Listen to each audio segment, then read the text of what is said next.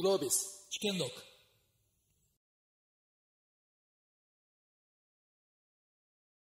このセッションのモデレーターのお話が、あの、あった時にお声掛けが、葵さんからあったんですけど、もうなんか、あの、喜んでぜひぜひっていうふうに、あの、お返事したんですけど、それは私が、えーっと、深井さんが株式会社古典でらやってらっしゃる事業の一つ、まあ最初の事業と言っていいですかね。あの、古典ラジオという、えーっと、音声配信の番組で、あの、いろんな歴史のテーマをキュレーションしていただいて、えー、あるいはその、長い時間をかけて歴史の構造を見るだとか、あるいは特定の人物の、その、どういう人生を送ったからこういうことをしたんだという見方だとか、そういうものをですね、もうとても、あの、勉強になるんですよね。で、何が勉強になるかっていうと、例えば、今、あの、いろんなことがかなり大きく時代のターニングポイントに来てるなって感じてる方は多いと思うんですけれども、そういった時に、私その歴史の勉強してすごく良かったなって思うのは、その歴史の中で再現性があることって確かにいくつかあるんですよね。でも一方で、その、そんなに簡単には説明つかない複雑なこともあるんだけれども、そこには必ず人っ、誰か人がいて、で、その人の持ってるものが少しその影響して大きな流れを作るきっかけになっただとか、それはじゃあ今から、あるいは今自分が直面しているものに対して、えーどういうふうに考えたらいいかなっていうことで、ものすごくその勉強したことを、えー実践で使えるなっていう実感を持っています。で、私はその、ラジオのリスナーとして、で、まあ、サブスク的に、これまあ、なんていうんですかね、えー事業を応援するという形で、毎月、えー、いくばくかのお金を、会費を払って、これが、えー会員、クルーという名前の会員なんですけれども、葵さんはなんとですね、えーそれをはるかに超えて、あの、投資もされているということで、今日は、えー私はラジオのリスナーとしてってことは、今ちょっと触りを話したんですけれども、葵さんはそこからさらに一歩踏み込んで、えー会社として投資を考えられた。このあたりは、その、どこに着目されて投資をされたのかっていうところを、ちょっと最初にお話しいただけますと。はい。そうですね。えっと、投資っていう、投資が目的というよりは、あるいは投資を通じて何かファイナンシャルリターンをここれぐらい欲し、あの、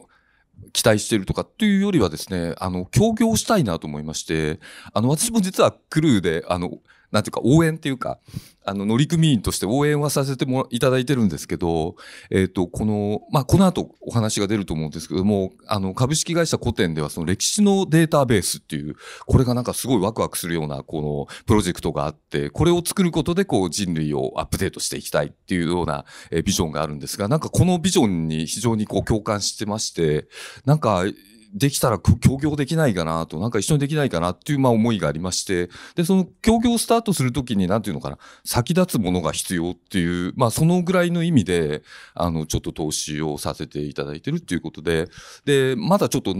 あほとんど話はでき、話し合いはできてないんですが、なんか協業したいですねっていうことだけで、えっ、と、今、ワクワクしてる状況なんですが、まあ今日の、あ、もうそういう意味でいろんなお話、ちょっと具体的にお聞きしたいなと思ってるんですが、皆様からもいろいろこうご意見いただいて、なんかこうビジネス経営に、えーその役立つような歴史のデータベースって、えーどういうふうに作っていったらいいのみたいなことをですね、あの、教えていただいて、なんかこう一緒に作っていければというふうに思っております。ありがとうございます。ということで、えー、葵さんをそういう形で魅了した株式会社古典の、えーでは、何をしていて何をしようとされているのかというところを深井さんお願いします。はい。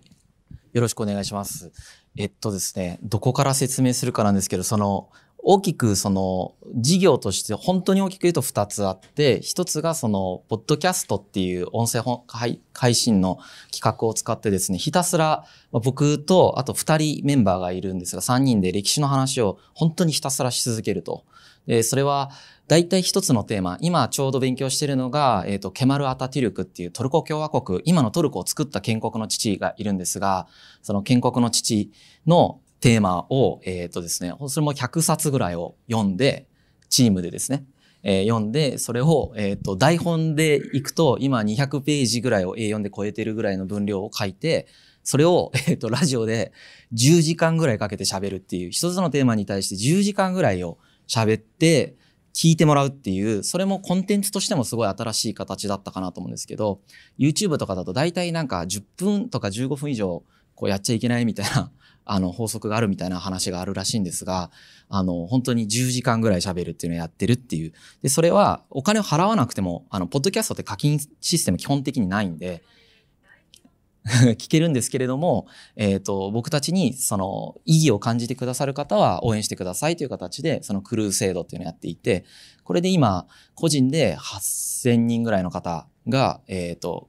払ってくれているのと、法人、法人もなれるんですけど、法人で今80社ぐらい人たちに支援してもらってるっていうのが一つ目の事業で、で、二つ目が、これ出来上がるのにだいぶ時間がかかるんですが、その歴史のデータベースっていうのを作っています。今までその世界で起こった出来事っていうのを、まあ、定性データと、あと定量データもちょっとあるんですけれども、それをすべてデータベース化して統一規格で整理しましょうと。で、あの、これがですね、できると何ができるかっていうと、あの、圧倒的な検索性で、えっ、と、過去の歴史にアクセスすることができるようになるっていうのを僕たちは目指して、まあやっていると。で、この圧倒的な検索性が獲得されると、一体何が起こるのかっていうのはですね、あらゆることが起こると僕は思ってるから、一言では実は説明ができないんですが、まあ、今日とかだと、じゃあ経営の場では何ができるのか。みたいな説明は、あの、具体例としてできるので、じゃそれをやってみようかなと思います。いいです。このまま喋っちゃって大丈夫ですかね。えっ、と、今実際にですね、データベースは出来上がってないので、えっ、と、今の段階では人力の調査で提供していることがありまして、それも本当大企業向けの経営陣のみに向けてですね、僕たちが、その大企業が今置かれている、その状況と類似の事例っていうのを世界市場からバーってめちゃくちゃ調べるんですよ。調査チームが僕たち専用の調査チーム持ってるので調べると。何個か例があるんですけれども、一つは例えば事業継承ですね。何代目から何代目に継承します。で、この何代目から何代目に継承するときに、先代は、例えばですけど、これ例で言いますね。例えばすごく優秀だったんだけど、次は優秀じゃなさそうみたいな。けど継がないといけない。これは困るんだけど、でも継がないといけないっていうことだけ決まっていますと。で、経営陣みんな困ってます、みたいな状況があったとすると、これに対して我々は、じゃあ、似たような、先代は優秀で、その次がそうでもないと言われているんだが、成功した事例と失敗した事例というものを世界市場から調べてくるわけですね。そうすると結構たくさんあるわけです。本当に200事例とか簡単に集めれる。簡単ではないんですけど、時間さえかければ存在はしてるわけですよね。それは全て本に書いてありますよね。本に書いてない限りはわかんないんで、もう我々は。文字情報としてどこかに存在している情報。これを僕たちは集めてくると。と、200事例も集めるとパターンに分かれるんですよ。同じ成功事例でも、えっ、と、こういう成功の仕方、同じ失敗でもこういう失敗の仕方っていうのがあると。で僕たちが、えっ、と、この事業継承系を調べた時に出てきたのは5パターン出てきたんですよ。で、5パターンも出てきたんですよね。逆に言うと。5パターン出てきた時に、その経営陣の人たちっていうのは、せいぜい1か2パターンしか想定してなかったんですよ。この後、自分たちが何を選択すべきか、今どういう状況に置かれているのかっていうのは、1、2パターンは想定したんだけど、人類史上全部見ると、今まで人類は似たような状況に置かれてきたときに、どうやら5つのパターンを経験していると。で、おそらくあなた方が今まで人類が経験してない6つ目のパターンを経験するという可能性は低いと思います。と。どっかに修練するでしょうと。で、この5パターンには、それぞれの成功パターンというものと、失敗パターンというのがあるわけですよね。この成功パターンの時に、これも成功事例を何十例か見ると見えてくるわけですよね。その共通点というものが。で、失敗パターンも見ていくと、やっぱり見えてくるわけですよね、共通点というものが。それを、どうやら共通点としては、これがありそうですっていうとこまで僕たちが調べて提示します。で、そうすると、まあ、刑事の方々ってもちろんロジカルシンキングできる方ですし、もう賢い方々なんで、これ以降に関してはですね、自分で考えるんですよね。もう僕たちが、あなた方がどうした方がいいですみたいなことはもう言わないんですよ。自分で考えて、もうこうした方がいいじゃんとか、あ、これ想定してなかったけど、これもあるんだとか、あとは、この人が裏切りそうとかね。本当にその話が出てきたんですけど、この人が裏切りそう。この人はこうした方が良さそう。で、こういうタイプのトップの時には、こういう人をナンバー2につけないとこういうことが起こるとか、えーそういうのも全部パターンで分かっていくんで、あ、じゃあこういうタイプの人をナンバー2につけるんだったらあの人かなとかいうのは、そこから先はもうその経営陣が自ら考えると。で、これをやると何が起こるかっていうと何個かいい点があるんですけど、まず、その、それを意思決定層5人ぐらいの相当クローズな場でやるんですよね。で、えっ、と、意思決定層が5人全員集まってるんで、まずこの5人は知識を共有してるわけじゃないですか、前提として。だから意見が相違したとしても、全部パターンに修練されてるんで、まず議論がしやすいんですよね。めちゃくちゃ。そうするとコンセンサスが得られやすいという現象が起こって、最終的にちゃんとコンセンサスが得られ、思いっきり、えっ、と、経営判断が変わったっていう事例が我々が参与したやつでありました。それは事業継承でもありましたし、他にも何個か例があるんですけど、例えば、あの、どの会社でも迷、あの、悩んでる例でいくと、えっ、と、ミドルマネージャー層の育成ってすごい、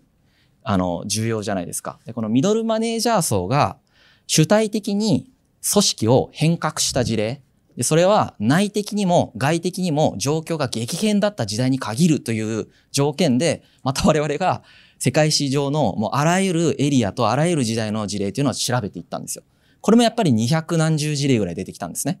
で、これもやっぱりなんか、えっ、と、パターンで分けると、えっ、と、これもたまたまなのか必然性があるのか分かんないですけど、5パターンに分かれました。で、この5パターンのうち、えっ、と、とはいえ、その再現性があるのは2パターンだけだったんですね。その、後の3つっていうのはパターンとしては存在しているが、なんていうかめっちゃ天才がなんかしてるとか、あとは、運が良ければ成功するけど、運が悪ければ絶対失敗するみたいな、その博打系で、えっ、と、真似して良さそうなの2パターンしかないみたいになって、じゃあこの2パターンをどうやってできるかやっていきましょうみたいなことを話したりだとか。まあ、そういう形で、いわゆる、その、ホモサピエンスって、やっぱり動物なんで、その、ある特定の傾向を持った動物なので、こういう状況に、こういう性格の人を突っ込んで、こういうことをしようとするとこうなるみたいなのってやっぱパターン化されるんですよね、歴史を見てると。これを、その人類の、その今までのホモサピエンスの、その挙動というものをなるべく訂正データとして貯めていって、検索可能にしていくというのが我々がやってるプロジェクトですね。まあ経営で言うとこうですけど、個人的には別に普通に政治判断にも使えるし、その、要は重要な判断であればあるほど、これが重要になってくるっていうのが我々のインサイトというか考え方で、そのためにやってるっていう、そんな感覚ですね。はい。ありがとうございます。あの、例えば今少し例で出していただいたものって、今は人、お題を、テーマがあって、人力で調べたものを元に、まあその解釈とか提案、あるいは一緒にディスカッションしてっていうことだと思うんですけど、あの、将来的にそのデータベースのあり姿って、はい。えっと、ど、最終形はどんなイメージなんですか？まあ最終形で、まあ例えばその5年後ぐらいだいぶデータが溜まってるんですよ。で、データベースなんでデータが溜まれば溜まるほどどこかで行き地をを迎えて、その行き地を超えるとめっちゃ役に立つようになるみたいな感覚で溜め続けてるんですけど、その、ある行き地を超えたときは、その、さっき言った重要な判断の時とかに、それこそその、生成系 AI とかに、あの、今自分はこういう状況に置かれていると認知しているんだが、その、これと類似の事例を出してくださいみたいなことを言うと、このデータベースをその生成 AI が叩いて出してくるみたいな。でそれを、その、本来であれば説明が、今のこの瞬間だと、この事例を説明するために僕のような人間が必要なんですけど、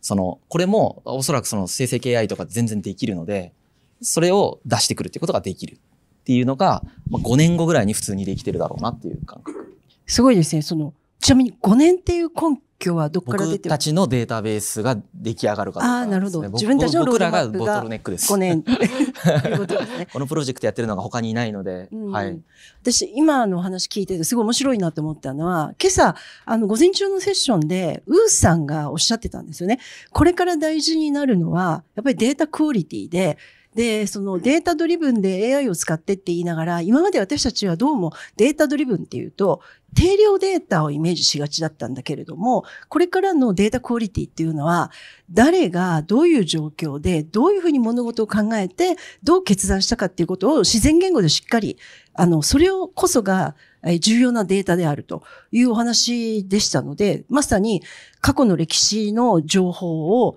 例えば本の中からそういう部分を、えー、抜粋してきてデータベースとして貯めて、例えばそれを、あの、窓口はチャット GPT とか生成 AI を使ってやると、はい、今おっしゃったようなことが、まあ、できてくるという、そうい。うイメージですね。わ、ね、かりました。ちなみに、葵さんは、この、あの、ぜひ協業したいっていうふうにおっしゃってた、何か具体的なアイデアとかイメージとか、なんかこんなことやったらいいなとかっていうの、なんかあるんですか？あ、いや、すいません。全然ないんです。全然ないんですけど、なんか、すごい僭越な言い方なんですけど、僕自身があの、なんていうのかな、大学とか文学部で文学の専攻をしてたんですけど、こう、めちゃめちゃあの、エンジニア系とか、あの、そういうサイエンス系とか、あの、あるいは法律とか、そういうとこと違ってですね、なんか文学なんか勉強して、で、経営とかビジネスに何の役に立つのっていうことを結構やってきたんですが、あの、実はなんかすごい役に立ってるなっていう実感があって、えー、文学もそうなんですけど、哲学とかもめちゃめちゃ役に立ってるなって、これめちゃめちゃ使えるなっていう実感があるんですね。で、勝手に自分のことなんか、あの、リベラルアーツ系経営者とかなんか 自称してるんですけど、でもこれがなんとなくあの、個人芸としてはできるんですけど、なんかこの、例えば私の会社で、この組織としてそのリベラルアーツをこう、活かすとか、その、いうことができたらいいなという、なんかそんな思いがありまして、で、その、えー、つらつらとその歴史のデータベースって話をですね、あの、古典ラジオなどで、あの、聞いてる中で、何か、あ、ここになんかそういうその個人芸でなく、あ、よく経営者の人でこう、歴史好きな人すごくいますよね。で、歴史に対してこう結構一家を持ってらして、で、なんか、ああの時はこうこうこういう、あれを思い出して、その、あの、決断したんだとかっていうお話も伺ったりするんですが、なんかそういう個人芸を超えて集合値として、なんか組織としてこう使えるみたいなものが、なんていうかな、こう、企業価値上げていくっていうか、社会をこう良くしていくような気がして、なんかそこにつながるヒントがあるのかなっていうふうに、こうちょっと勝手に考えまして、それでこうぜひ協業をさせていただきたいっていう、まあそんな、あの、いきさつです。はい、ありがとうございます。あの、深井さんよくラジオの中でも、単に歴史というだけではなくて、やっぱり人文学だとか、人文知っていうところの、はい、あの、価値っていうことをよく語ってらっしゃいますけど、はい、今の、あの、葵さんの、こう、おっしゃったことを、はい、えっ、ー、と、深井さん的に、こう、はい解釈するとどういう、はい。えっ、ー、と、そうですね。自分、そうですね。全く同感で、本当に葵さんと、えっ、ー、と、すごい、えっ、ー、と、重要だし役に立つと思ってるんですが、その、まあ、あらゆる学問がある中で人文学って呼ばれる領域があると。それはまあ思想とか哲学、えー、思想哲学、えー、歴史とかですね。まあそういうものを一色単にして人文学って呼んでたりするんですけど、他の学問にない、まあ特徴的な特徴っていうのが、この学問領域っていうのが、その世界観形成と関係してるんですね。で、その、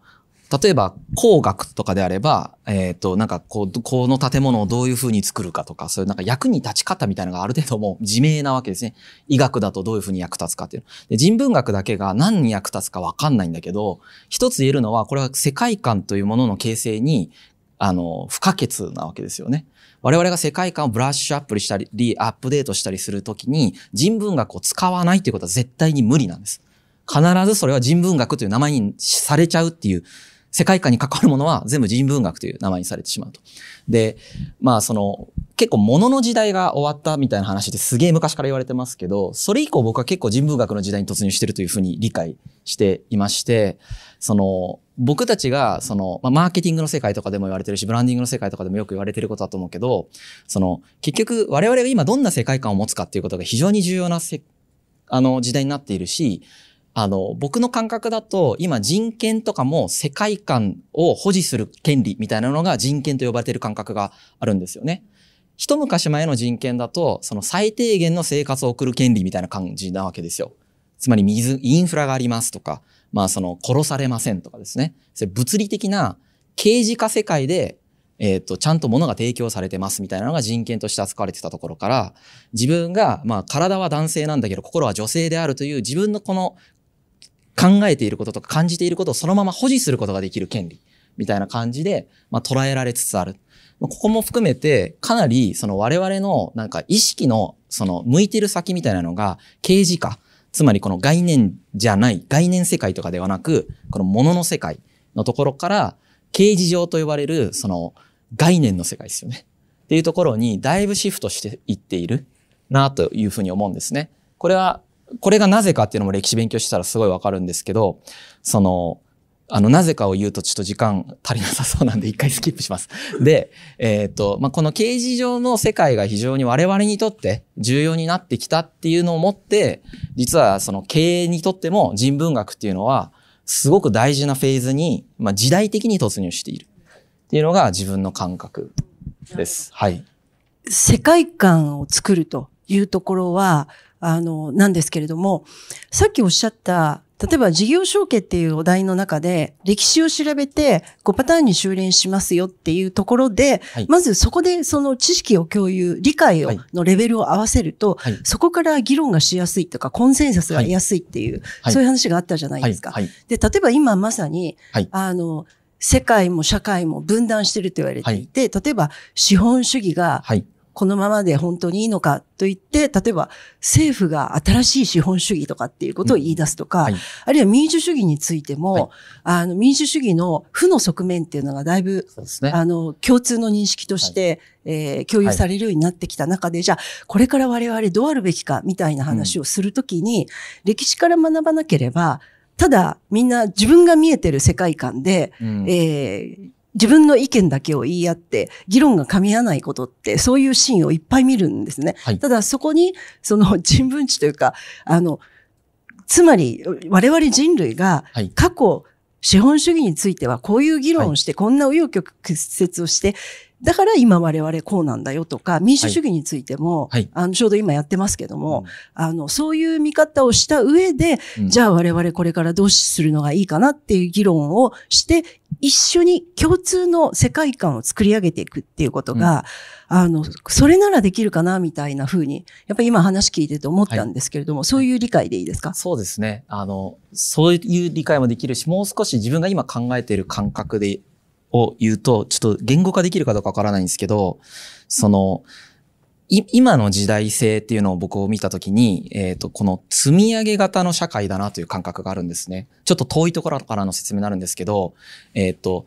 中世ぐらいまでの人間っていうのは、あんまり積み上げ型の社会、その過去起こったことを踏まえてこうするみたいなことあんまりやってないし、やらなくても別になんていうかな、その、成り立ってる社会みたいなのがあるんだけれども、現現代って、その、例えば軍事技術とかもめちゃくちゃ発達してて、なんか一回のミスとかで全員死ぬとかあり得るわけじゃないですか。あと環境問題とかもそうなんだけども、その止められなかったらもう元に戻れないっていう不可逆不可逆性の課題みたいなのを僕たちは今抱えていると。で、このような世界で今まさにおっしゃったような民主主義を例えば例にとると、今民主主義で言われているいろいろな諸問題って、えっ、と、僕が勉強した限りではですね、2600年前から同じことを言ってるんですね、人類って。民主制みたいなものに対して、こういう問題があるから良くないみたいなことって2600年前のダレーオスとかが言ってるんですよ。で、それをし、で、ずっと議論されて、で、社会契約説とか出た時に、一回もうそれが哲学上解決されて、で、その上に成り立ってる社会が今の我々の社会なんだけど、ここを知らないから解決されてる部分の理念を、2600年前の人同じことを言ってるっていう状態が、今社会の中のエリート層でさえ起こっているっていうのが、まあ実際に起こってる現象なような気がしてるんですね。それって、その何回も失敗できる社会に我々が生きてるうちはいいかもしれないんだけど、これ以上失敗を繰り返すとまあまあやばいみたいな社会において、2600年前のことを学ばずに、満を持して今全く同じ失敗をするみたいなことをやるっていうのは、まあまあやばいと思ってるんですよ。で、その、今、その、なんか独裁政権が増えてるみたいなことの現象自体もですね、100年前とほぼ同じ流れを今、経てまして、えっ、と、第一次世界大戦と二次世界大戦の直前ですよね。これも、あの流れとパターンを知った上で、あ、このパターンは良くないってことはわかるわけですよね。何が正解かはわからないです。ただ、これはやばいってことは見りゃわかる。それを踏まえた上で、この失敗をにもう一回しないようにこうしましょうという動きをしないと、やばい社会という意味で積み上げ型の社会というふうに呼んでるんですけれども、そのような社会において、なんて言うんですかね、その、僕が、えっ、と、重要だと思うのは、その歴史を勉強するのが大事っていうのももちろんそうなんですけれども、ももう一つ、ちょっと話また飛ぶんですけど、大事だなと思ってるのは、その世界観っていうのを、えっ、とですね、複数保持する時代にもなったなと思ってるんですよ。今までってなんていうか自分が信じる信念と確固たる自己みたいなのがあって、それに一貫性があって一つの信念に基づいてミッション、ミッションにコミットして生きていくみたいなのが、すごいなんかスタンダードだった時代があるんですけど、これも歴史を見るとここ150年の話なんですよね。それ以前の人類って別にそのような振る舞いもしてなければ常識でもない。で、この常識みたいなのがあと1000年続くかという問いを自分に投げかけると別に続かなさそう。それはだって時代によって変わってきているから。ってなった時に、今、そのさっき言ったその不可逆性の高い世界観のコンフリクトで人類が滅亡する可能性がある時代において、我々が論理的に選択すべき、その次の概念って世界観がコンフリクトしてても問題としないとか、戦わない社会にしないといけないなっていう感覚があるんですけど、それって世界観っていうものがそもそも複数存在していることを認知していて、それはフラットであるっていう概念だと思うんですよね。このように訂正データを貯めている情報って今世の中に一つも存在しないんですよ。実は。何かの、えっ、ー、と、例えば何かの戦争とかに対して、ある意見の人がある本を書いて出すことはあっても、この意見とこの意見とこの意見がこれに対してありますっていうことを並列に並べて出す訂正データって、この世の中に存在してないんですよね。で僕は今、インテリジェントの人たちが求めている情報って、そういうことなんじゃないかと思ってるんですよ。ある一人のバイアスのかかった意見だけを聞いて、それを自分の意見にしようって思ってるっていう人ってあんまり減ってきてるんじゃないかなと思ってて、もっと多様な偏ってない意見っていうのを自分の力で判断したいと。それをするための、その、インターフェイスとして、さっき言ったフラットに、この人はこう解釈してます。この人はこう解釈してます。この人はこう解釈してます。じゃああなたはどう思いますかって言ってくれるメディアとかデータとかっていうのをあの、用意しないといけない時代だというふうに僕は理解していて、それの大前提としてデータベースが必要だよねと思って用意してるみたいな感覚なんですよね。ちょっと話ずれてるかもしれない。あ、いえいえ、ありがとうございます。はい、あの、まあ、今日は経営者会議っていうことなので、あの、ビジネス、あるいは経営のシーンでもいいですし、そうでなくても全然いいと思うんですけれども、逆に、その今のお話、皆さん聞かれてですね、そういう歴史のデータベースみたいなのがあったら、なんか、こんな風に使いたいけど、それできるとか、そういう、もし、なんか、風に、今聞かれてる方がいらっしゃったら、今でもいいですし、あ後でもいいですし、ぜひなんかちょっと皆さんに共有していただいて、そこはちょっと議論していきたいなって思うんですけど、なんか今スッと手が上がる人います？今かん、あ、どうぞ、はい。YouTube の山川と言います。よろしくお願いします。あの、今出していただいた例がすごく面白くて、その、こういう課題に対してこういうパターンが解決のパターンがありますという対策みたいなものはすごくおっしゃる通りすごく役に立つなと思いました。で、一方で、その、あんまり今多分それこそ AI で言うと得意とされて、コンテキストみたいな部分ですよね。この時代背景として、文化史的にはこういうことが起きていて、美術史的にも、もうどんどんリベラルアーツの世界になるけど、あの、美術史的にはこうで、文学はこういうことが起きていて、ファッションはこういうことが、そういう世の中のそのまさに空気感とか世界観の結果、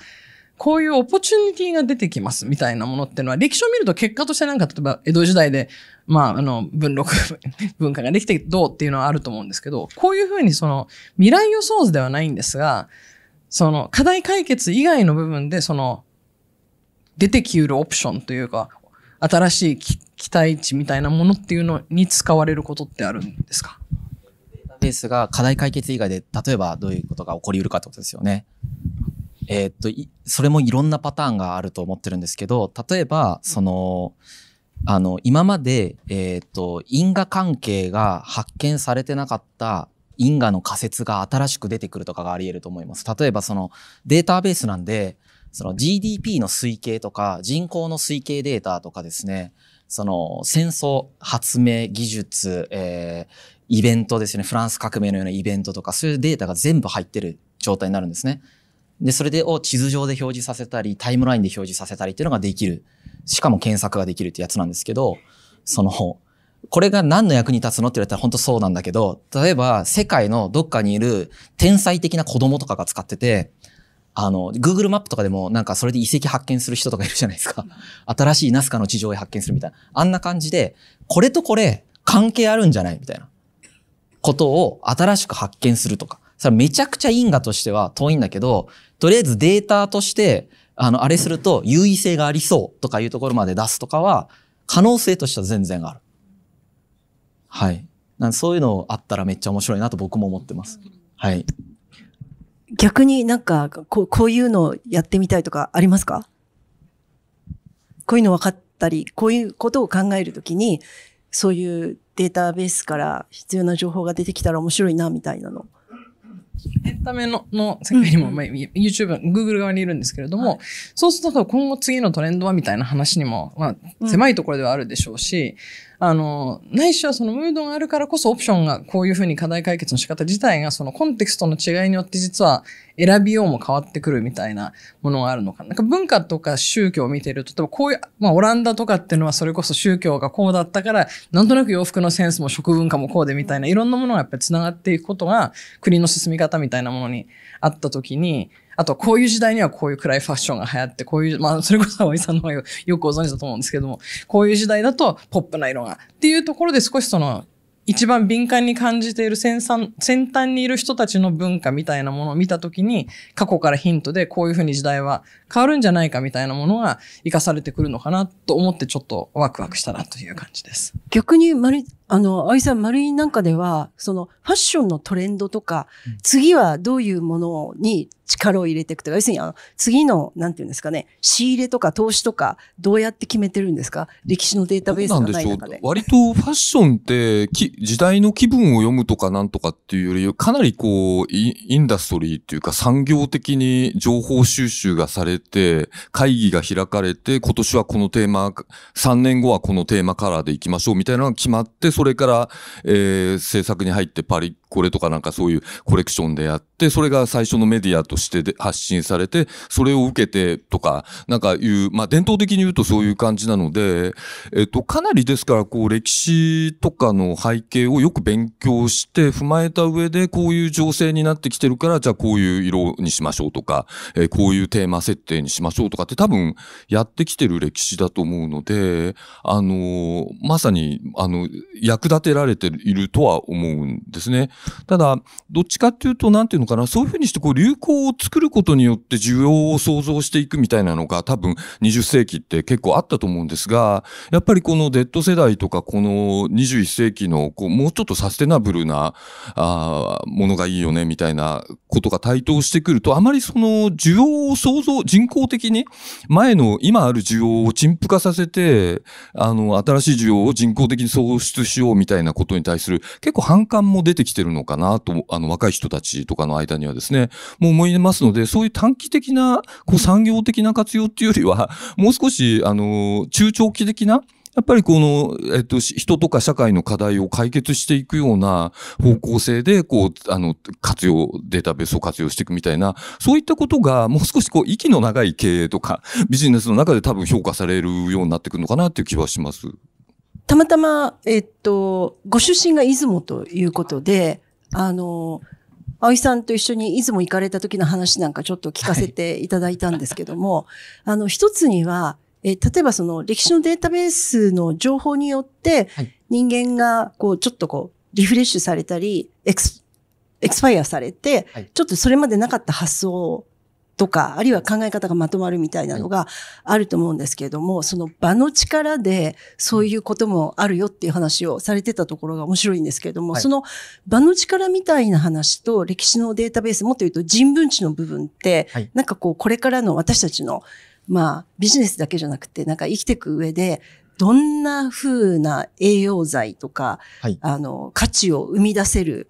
えー材料になると思いますか？ごめんなさい、すごい抽象的ないやいや言い方なんですけど。そうあのまあ、控え室で喋ってた話だったんですけど、場の力の話してて、その丸の内で考えるビジネスプランと、出雲大社参拝して、なんか古民家改装したオフィスがあるんですけど、出雲にそこで考えるビジネスプラン、まあ変わるよねって話をちょうどしてたんですけどね。えっ、と、その話は、まあ人文知っちゃら人文知なんですけど、それは本当なんか完結した一つのトピックとして存在してて、やっぱりその我々の脳っていうのがかなり環境から影響を受けているなっていうふうな感覚があると。で、その、基本的にそのビジネスっていうのも一つの文化ですから、その、こういう場所でこういうふうに振る舞いながらこうするって決まってるわけですよね。都市部でこういうふうにしてこうやって振る舞って、こういう言語を使いながらこうしますみたいな。それが、えー、っと、その、あの、出雲とかでやると、あの、思考回路が同じ人間でも強制的にガンって変えられてしまうんで、その場、場所っていうものをそのように使うと、我々の思考っていうのをある意味、そのコントロールって言ったらあれですけど、いい意味でコントロールできるよっていう話をさっき世界室でやってた。ってやつですよね。まあ移動コストがこんどんどん下がっていくと思うんで、そうするとなんかそう、気軽にそういうところで会議したりとかするのとか面白いねって話をしてたんですよね。それもあると思うんですけど、なんか無理やりこじつけると、やっぱり歴史の中にこう結構地理っていう、それはどこで起きたのかっていうことが砂漠だったのか、砂漠の国で起こったことなのか、なんか降雨多湿の、なんていうか、アジアみたいなところで起こった話なのか、えっと、なんかそういうことによって結構、その、あの、違ってきたりするっていうこともありますよね。なので多分なんか歴史のデータベースの中にもそういう地理っていうのは結構なんか大事な要素として入ってくるのかなと思う、もちろん、はい。あの、地理から受ける我々のその思考パターンもそうですし、実際になんかオプションも変わってくるんで、地理によってですね。あの、その、完全にその傾向っていうのは土地によってありますよね。そうですね。はい、あの、よく、その、ラジオ番組の中でも、あの、出てくるんですけど、やっぱり、じゃあ、世界でいろんな事件が起きたりするんだけれども、じゃあそれ、日本人としてはどうだろうっていうふうに考えたときに、うん、やっぱり日本人って明らかに、ヨーロッパの大陸の人たちとは、ちょっと違う思考パターンとか、はい、その振る舞いっていうのがあって、はい、じゃあそれどこから来るのかなって思うと、一つの、まあ、仮説としては、やっぱり島国で、うん、あの、陸続きで敵国と、接していないので、はい、いわゆるその、そういう緊張感が常にある中で外交している国と日本のように海に囲まれていて、はい、という中で歴史を育んできた民族ではやっぱり、あの、価値観、あるいは文化、えー、違ってくるっていうのはわかるよねっていうような話があるんですね。でもそれをですね、一つの、まあやっぱり理解、解釈として、えー、持っておけば、例えばグローバルなビジネスをやるときにだとか、はい、あるいは例えば海外から人手不足なので、たくさんの海外の人に日本に来てもらう時にだとか、あの、そういう時に具体的にどうするのっていうのにものすごく役に立つような気がするんですよね。はい、それはおっしゃる通りだと思います。あの、今後その我々が世界に価値を出していく、さ別に戦って勝つとかじゃなくて、シンプルに世界全体に対して、この僕たちが持ってる特性から価値を出すっていうのはすごく僕は大事だと思っていて、そのために我々がどういう特性、我々っていう言い方がまた癖者なんですけどね、どこまで含めて我々と呼ぶかっていう課題がありますが、その日本語をネイティブ言語としている人たちですね、僕からすると。この日本語をネイティブ言語にしている人たちっていうのはやっぱりその言語特性から来る特殊な思考方法をしてると思ってるんですね。でその特殊な思考方法から来る、まあ、価値もあれば、まあ、メリットもあれば、当然デメリットもあって、で、まあ、今スタートアップ文化とか頑張って入れようとしてるけど、あの、他の国の文化を100%入れられた人たちって僕が世界史を見る限り一つもいないんですよ。100%塗り替えるのが絶対にできないわけですよね。でそうすると、魔改造されたハイブリッドバージョンみたいなのが出来上がるんですけど、この魔改造されたハイブリッドバージョンは、どのような形として世界に価値を出すのかっていうのは、自らの特性に対する深い理解からしか生まれないですよね。でそれは、その、日本単位ではどんな特性を持ってるかっていう話は、企業経営の中ではあまり僕はされてないというふうに思ってるんですけど、非常に実際はグローバル上では重要な視点だと思っていて、あの、なんていうんですかね、これいろんなところで最近言ってますけど、未だに僕日本人ってみそぎと汚れの感覚持ってると思ったりしてるんですね。みそぎっていうのはその、あれですね、正常、こう浄化させるとか、汚れっていうのは本当汚れなんだけど、これって浸透感覚なんだけど、なんか芸能人の不祥事問題の時とかの世間の対応とかを見てると、汚れとして扱ってるし、少なくともコモンローの下に裁かれてるというよりは、汚れとみそぎ、で、みそぎをさせるみたいな。感覚があるなと。それを自覚してないからめちゃくちゃ面白いなと思って 見てるんですけど、そういうものを自覚するところから始めないと、その自分のことがわか、これ個人で例えたらすぐわかるけど、仕事で自分のことわかってないのにめっちゃ価値出すって難しいじゃないですか。であとは、100%人の真似をして、自らのオリジナリティを生かさずに仕事で価値出すって難しいわけですよね。てか、できないわけですよね。そうすると、あの、日本企業も自分たちが日本企業であるという特性をメタ認知し、それを活かして世界にどういう価値を出すかっていうのを、ただ欧米の真似をするだけではなくて、あの、そこに、まあ、哲学を持ってやっていくっていうのが本当に重要だなって思ってるんですけど、それやっぱり人文知ですよね。人文知からしか出てこないです。はい。思ったんですけどね。あの、まあ、今日のテーマ、全体のテーマが、まあ、AI、生成 AI の活用ということで、生成 AI ってやっぱこう記号とか言語っていう、そういうこうデータの、えー、まあ、極極地みたいなことだと思うんですけど、で、あの、データベースなんかもある意味そういう構造化してデータで、こう、なんていうのかな、こう、パターン、を出し、に絞り込んで、それでこう意思決定、こう議論をしやすくするとか、コンセンサスをこう、得やすくするみたいな、あの、そういうあの、すごい力強い、あの、効果があると思うんですけど、一方で、それかける、もうちょっとこう五感をつ、あの、あの、フルに活かして、なんかその自然とか気候とか、なんかこう背景には風土みたいなものをこうセッティングして、こう演出してあげることで、その 議論とか意思決定がよりスムーズになるみたいな、そういう使いこなし方もできるよねっていうと、なんかさっきのお話が、なんか繋がるのかなという気がしました。うんなるほど。わかりました。面白いですね。多分、あの、こう、こちらから見ていて皆さんもとてもインスパイアされているような空気感があるので、少し早いんですけれども、あの、皆さんから、えー、ご質問あるいはコメントを、えー、頂戴してインタラクティブにやりたいんですが、じゃあ、森さんと、えっと、さんと、えー、じゃあ、あの、まず、さ3人の、えー、コメントご質問いただきたいと思います。はい、ありがとうございます。森です。あの、私は圧倒的なリベラルアーツ派なんで、大変興味深く聞きましたけど、あの、歴史のデータベースのとこで、やっぱ産業革命って大きな転換点があって、これ社会が大きく変わってると、その前のデータベースと後のデータベースが、本当に全部両方とも有効なのかっていうのと同じことが、今 AI、まあインターネットや AI で大きく変わる中で、これから先我々がいろんな意思決定をするときに、インターネットや AI の要素が入ってないデータベースの中での判断っていうのが、どのくらい今有効かっていう質問なんではなくて、どうお考えですかということです。はい、ありがとうございます。えっと、お二人目、はい。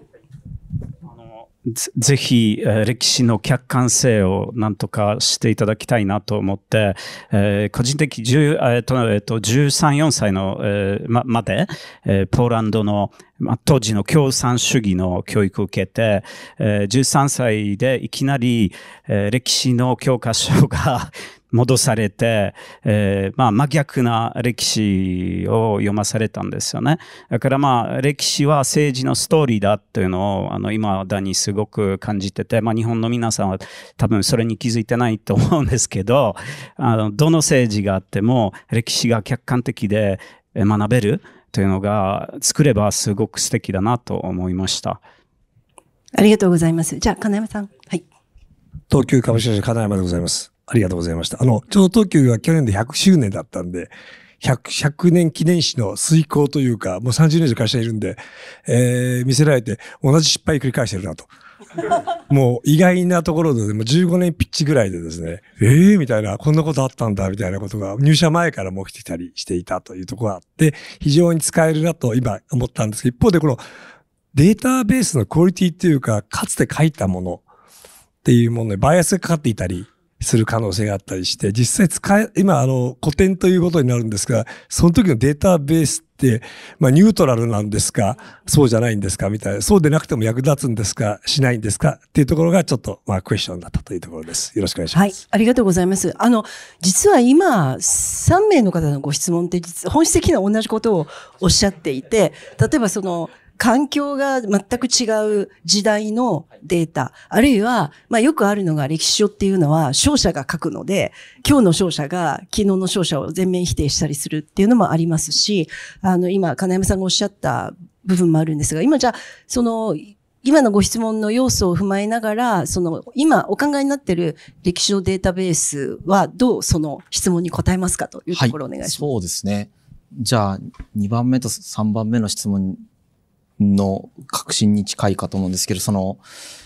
客観性とかですね、その、どうやってニュートラルを保つのかっていう話なんですけども、えっ、と、まず、その、歴史っていう概念を取り払って、え現代流れているニュースにニュートラル性と客観性がどれぐらいあるかとか、じゃあ、例えば僕、今までベンチャー企業の経営いろいろ、その、経験してきて、で、でスタートアップめっちゃ喧嘩するんで、みんな。あの、目の前で喧嘩してます。で、この喧嘩してる A さんと B さん、それぞれに話聞いたら全然違うこと言うわけですよね。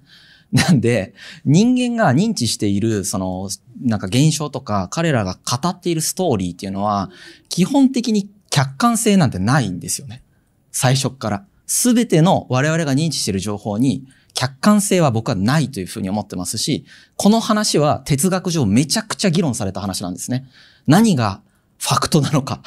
客観性は100%担保できるのかっていうのはですね、フッサールとかもめちゃくちゃ考えてるし、ブッダとかのテーマでもあるわけですよ。で、僕の中では基本的にはそれ難しいよねって思ってるわけですよね。難しいんだが、人間の認識だけが存在してるわけですよ。この人間の認識っていうのをさっき言ったように、フラットに見れるっていうことが僕はすごく今大事だと思っていて、僕たちが提供されるストーリーが一つであって、それがファクトだと伝えられるっていう世界と、この人はこう言ってます。この人はこう言ってます。この人はこう言ってますっていうのを全部提供される世界っていうのは全然違うと思ってるんですよね。データベースの基本的な構想っていうのは、その、ストーリー別に全部並列で並べるってことです。この人たちはこう言ってます。この人たちはこう言ってますってことですね。あまり意見が分かれない、ほぼファクトとして扱われてることとかってあるわけですよね。例えば、織田信長が生まれたことに対して生まれてないって言ってる人いいるんですけど、いるんだけど、ほとんどいないわけです。生まれただろうと。いろんな事実からそう類推できるでしょうと。わからんけどねと。で、それは、あの、基本的にはファクトとして扱えばいい。ただ、その、織田信長に反旗を翻して、まあ、殺してしまった明智光秀が、なぜ本能寺の変を起こしたかっていうのは、解釈に分かれるわけですよ。これは全部並列で並べればいいという考え方をしている。でほん本当は織田信長が生まれたかどうかも解釈なんで、その、究極的にはですね、難しいんですけど、まあその、現人類のコンセンサスがどこまで得られているかでそこがバランスされるっていう作り方をするってことですね。じゃあ、あの、一問目の、はいその、社会環境が全く違う。例えば、産業革命前と後、はいこう、はいそれぞれの時代のデータを、ど、これからの我々にどう活用できるのかという。そうですよね。えっ、と、僕はもちろんその、あの、抜本的に世界が変わったから再現性が担保できるのかっていう話ですよね、多分。基本的に人間関係系ってマジでびっくりするぐらい変わってなくて、技術がどう変わろうが、何がどう変わろうがですね、こういう性格のやつをこういう状況に入れるとこうなるみたいなのって本当に変わらないんですよ。びっくりするぐらいホモサピエンスってそのまんまで、あの、ここは僕が認知する限りは、え、なんか技術的な他の変化とか、コミュニケーション技術が変わるとか、あの、生産性がどうなるとかと関係なく、あの、共通です。で、一方で、我々が社会性において何を最も重要視するかみたいなことは、もう完全に時代によって違うんですよね。今僕たちは、ここにいる人たちも僕もそうですけど、すごい売り上げとか利益とか大事にしてるけど、数百年前に遡ると全然そんなことないわけですよ。みたいなことは、もう時代によって変わるので、それは産業革命以前でも以後でも、それは変わる。で、えっ、と、ずっと変わらないのが、その、さっき言ったその、どんな性格の人をどういう状況に入れて何をさせるとどうなるかですね。だから、その、MA で吸収するときにどんな組織を誰がどういうふうに吸収するかとかは、多分そのオスマン帝国の事例は、を使うこともできるし、あの、何だって使うことができるし、経営陣をどんなチームで蘇生した方がいいかとか、ミドルマネージャー層の人たちがどんな時に恐怖感を感じて、ロイヤリティが下がる上がるとかは変わらないわけですよね。時代が変わろうが技術が変わろうが変わらないと。けど、そのさっき言った、あれ、あの、あれは変わる。その何が大事かとかめちゃくちゃ変わる。っていう感覚ですね。でそれは、まあ、時代によってパターンがそれぞれ違いますね。なるほど。じゃあ、まあ、歴史は何かが起きたというファクトと同時に、ホモサピエンスというものが、どういう条件でどういうその、動きをしていくのかっていうことのデータベースでもあるっていう。まあそうですね。要は、そういう、どういう状況に置かれるとどういう感情を抱いてどんなアクションをしがちかみたいなことが、あの、違いますよね。だからその株式会、えっ、と、昔だったらクーデターで殺してるけど、株式会社なんで殺してないとかはありますけど、要は一緒なわけですよ。クーデターはクーデターだから、反逆してるってことは反逆してます。えー CEO を降ろされるとかもそうですよね。一緒なんですよね。そういうところ本当にびっくりするぐらい再現性があって面白いですね、そこは。はい、ありがとうございました。では、えー引き続きご質問、コメント、じゃあ、里見さんと、はい、森村さんと、じゃあ、はい、ごめんなさい、お名前。あ、里見です。あの、御社のサービスを使って、コーチングとか、エグゼクティブトレーニングとかできないのかなっていう、もう、成功する、失敗するリーダーの事例ってもう、パターン化できると思っていて、まあそろそろ、おお前ちょっと最近調子乗ってきたからお前信長みたいだの寝首刈られるぞとか、あ、もう最近いい感じだよと、まあ上眼西洋の体操みたいになってきて人の意見聞いてるよとか、まあそういうコーチングとかね、こうしてくれないのかなっていう。ありがとうございました。リクエストですね。はい、じゃはい。えーオフィスバンクの森村です。えー、古典クルーです。はい。えっ、と、まあ、古典の経営でもいいですし、あとは、あの、社外取締役も何社かされているというふうに伺っておりますので、なんかこう、お大きな意思決定、まあ、なんか、なんかすごく大変な苦境を、あの、脱するためだとかですね、あるいはなんか、あの、大きなターニングポイントになったことで、なんかこう、歴史を参考にした事例とかがあれば教えてください。あ、はい、ありがとうございます。じゃあ、古典ラジオって何なのって感じで来てしまいました。長崎です。よろしくお願いします。歴史に客観性がないのは、あの、人の評価によってもその通りだと思いますし、時代によっても変わるんだろうと思っていて、民主主義なんとか資本主義ってそのいい例だと思うんですが、経営の立場からすると、まあ、いわゆる世界観によって評価が変わるってことだと思いますが、経営の立場からすると、今の世界観ではなくて、もう一歩先の世界観によって、こう、なんつうかな、あの、史実が、というかそのファクトがどう評価されていくんだろうということを想定して舵を切りたいんですけれども、これから起きてくる世界観、あるいはその課題を設定すること、課題に対する対策ができるのは分かったんですけど、課題を設定すること、こういうことが可能でしょうか？はい、じゃあ、これはもう、順番に深井さんからお答えいただくはいということで、はい。まずそうですね、コーチングサービスはもちろん作れると思うんですけど、なんか我々がずっとその、あの、リソースボトルネックをずっと抱えてまして、なんかあの、順番にやっていくっていう。で、まさに調子乗るとかも、調子乗った人って歴史上にめちゃくちゃたくさんいて、見るとですね、あの、調子を乗るという現象がどういうことなのかっていうのが、解像度がすごい高まるんですよ。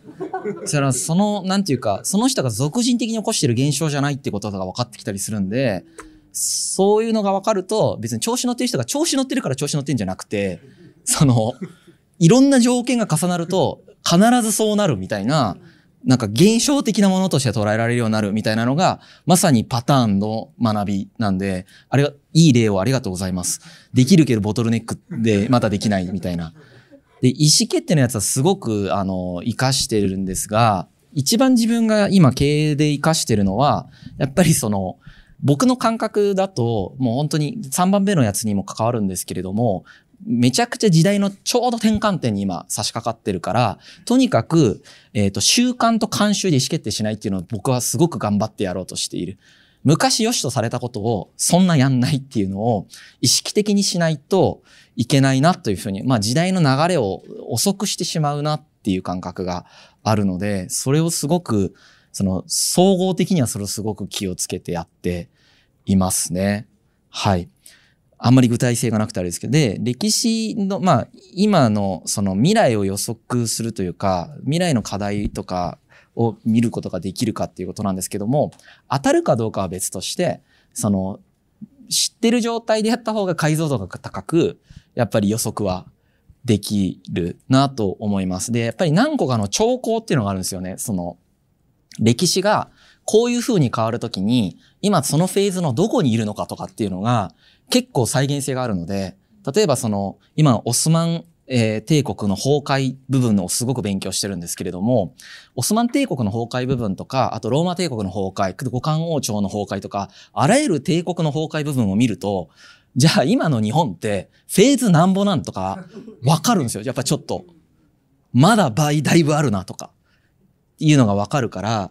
それ、そういう意味で、なんていうか、それが正しいかどうかわかんないです。あの、100%そうだなとか思って動いてるわけじゃないんですけど、あ、こうかもしれないな、みたいな解像度が上がってる感覚、みたいなのであるとか、えっ、と、普通の人が見逃してしまうけど、この兆候を見て、あ、これって、この後これが起こってこれが起こってこうなるんじゃない？みたいな兆候みたいなのとして捉えられるとかっていうのが、リベラルアーツやってると、すごい強くなってる感じはあるんですよね。正しいかどうかわかんないですけど。はい。はい。あの、いずれも大変興味深い回答でした。あの、葵さん、今のいろんな深井さんのお話を聞いていて、えっと、なんか協業したいなから始まって、えー今の時点で、なんかこんなこともってやりたいなとか、できたらいいなとも思ったこと何か出てきましたか？なんかめちゃめちゃ夢が広がりました。あっていうか、僕がどう思うかっていうより、なんか今日、あの、ここ参加していただいた皆さんがですね、なんかこう古典が応援したくなって、このなんか歴史のデータベースぜひつ早く作ってほしいなとかですね、あとなんかコンサルティングぜひやってほしいなとかっていう形でなんかこう応援していただけると、なんかこのなんかワクワクするような、こうビジョンがですね、こう早く実現するんじゃないかなと思うので、なんかぜひあの、えー私が宣伝するのもなんなんですが、あの古典クルー、法人クルーも、個人クあのクルーもございますが、あの法人クルーもございますんで、あのぜひあの加入をご検討いただければと思います。よろしくお願いします。あありがとうございます。あの、確かに、あのーまあ、例えば資金調達っていう意味でのサポートもできると思うんですけど、そのリソースボトルネックって、それは資金が調達できたら解消するんですか？あんましあるいは、うん なので逆にその、はい。えっと、リソースボトルネックのところって、はい例えば、皆さんがサポートできることって何かありますか？えっ、と、一番のサポート、本当におあのお金をもらうことが一番良くて、うんですけど、今自分たちがボトルネックになってるのは、やっぱり僕たちがやってるプロジェクトっていうのは、その、社会の情報というものをどのような形の統一ルールで整理するといいのかっていうプロジェクトなわけですよね。で、これは、その、どんな、その、ファクトとは何かを哲学的に考察してから、ファクトを定義してとかいうところからやってる、やりまくってるんで、やっぱりその、なんか、ものすごい大人数でできないんですよ。やっぱり少数制でルールメイキングして、で、このルールが出来上がってきたら、それに基づいて大量の人間でガーって集めれるみたいなやつなので、えーっと、ここが今、その少数の人間でやんないといけないルールメイキングのところのボトルネックっていうのを抱えてるから、あんまり、その、直ちには解決されない。だけれども、えーっと、見えてる困ってる点でいくと、やっぱりそのデータを貯めるっていうところは、その、数十億円はかかりそう。でも数十億って世界で使われてるお金の中でそんなでもないじゃないですか。で、そんなでもないのを人類がそこに投下すると、我々全人類全員が検索性が高まるわけですよね、歴史に対して。それは僕はすごい投資すべきだと思ってて、あの人類はそこに。あの、いろんな、あの、ここにいろんな課題がありますけどね。あの、そういう感覚で見てるって感じですかね。わかりました。あの、そうすると、えっと、二段階あるんだなと。まず最初のルールメイキングのところ、ここは要するにしっかりよく考えて、はいこれがある意味データクオリティ決める部分なので、で、それが方向性が決まれば、まあ、あとは、あの、手間、手をかけてやっていく部分があって、そこはある程度、あの、ちゃんと資金の手当がついて、人の数を、はい。えーあるいはそのリソースを確保できれば、はい。かなりスピードが上がる部分と理解したんですけど、はいちなみにさっきおっしゃってた、えっ、と、5年計画、理想のデータベースをはい実現するロードマップが5年先まであるとして、最初のルールメイキングのところの時間軸ってどんなイメージなんですか？最初、あ、ごでも5年ぐらいでだいぶできる感じです。あ、それはデータベースが、データベースのデータもたまるし、ルールメイキングもだいぶできる状、態。そうか、じゃあそれはひフェーズ1が終わってフェーズ2じゃなくて、並行して走るっていうあそうです。はい。あのデータ集めながらじゃないとうん具体的な課題が見えてこなかったりするんで、あの、具体的な課題を見ながらこれをどういうふうにルールにするかっていうのをやってるっていう感じ。なるほど。わかりました。ありがとうございます。えっと、そうしましたら、あと残り5秒なので、えっと、深井さんから、まあ、今、一通り、あの、聞いて、皆さんに聞いていただいて、まあ、今ちょっと少し、あの、コメントもしましたけれども、なんか今後、皆さんとこういうふうにお付き合いしていきたいとか、こういうサポートしていただきたいってことなどがあれば、言い残したことがあれば、はい、はい。せっかくなんで。言っていい場所なのかどうかわかんないですけど。まあでも、これだけの人はを集めたわけですから。あありがとうございます。はい。いや、はいまあ僕らとしては、やっぱりその歴史とか人文学がすごく重要で、もう少しいろんな人がそこに投資をしないと、全員割を食うと思ってるんですよね。なんで、まあ法人古典クルーという形で、あの、参加してもらうのが、今、この瞬間は一番、あの、わかりやすいかなと思うので、もし興味がある方がいたら、ぜひお声掛けください。月5万円から入れますんで。はい。ということでした。あの、皆さん、いろいろこう、質問などでご参画いただいてありがとうございました。学びの多いセッションだったと思います。えー深井さんはじめ、葵さんにも盛大な拍手をよろしくお願いいたします。